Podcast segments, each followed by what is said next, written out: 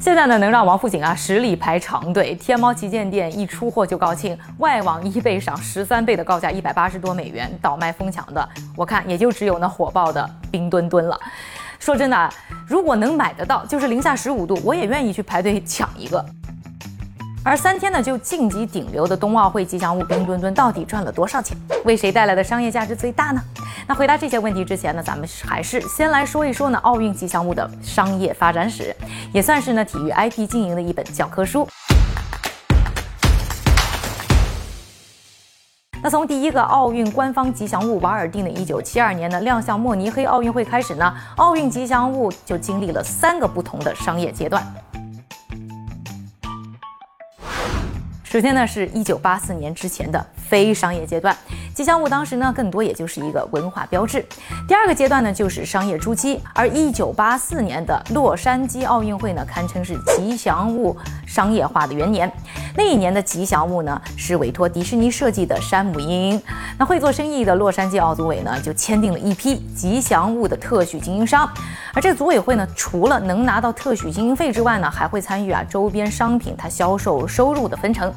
据说呢，那一届的奥运会啊，单是一款山姆鹰办公摆件就卖出了三百多万个。而除了毛绒玩具呀、茶杯啊、明信片啊等等常规周边之外，山姆鹰呢还在日本呢有了一档自己的动画节目。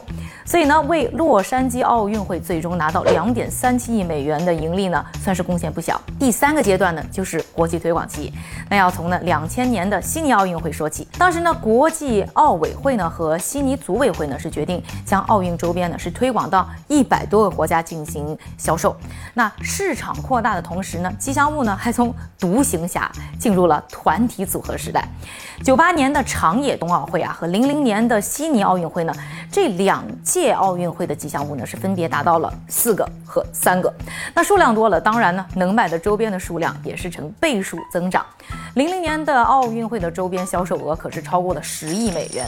这里呢还特别想提一下啊，零八年的北京奥运也算是奥运周边史上的一个里程碑，号称呢是史上奥运周边数量最多的一年，可能跟有五个吉祥物有关啊。那产生了八千多个周边，在全世界呢一千一百多个呢零售点的进行销售，难怪呢北京奥运组委会呢最终能盈利啊约十一亿元。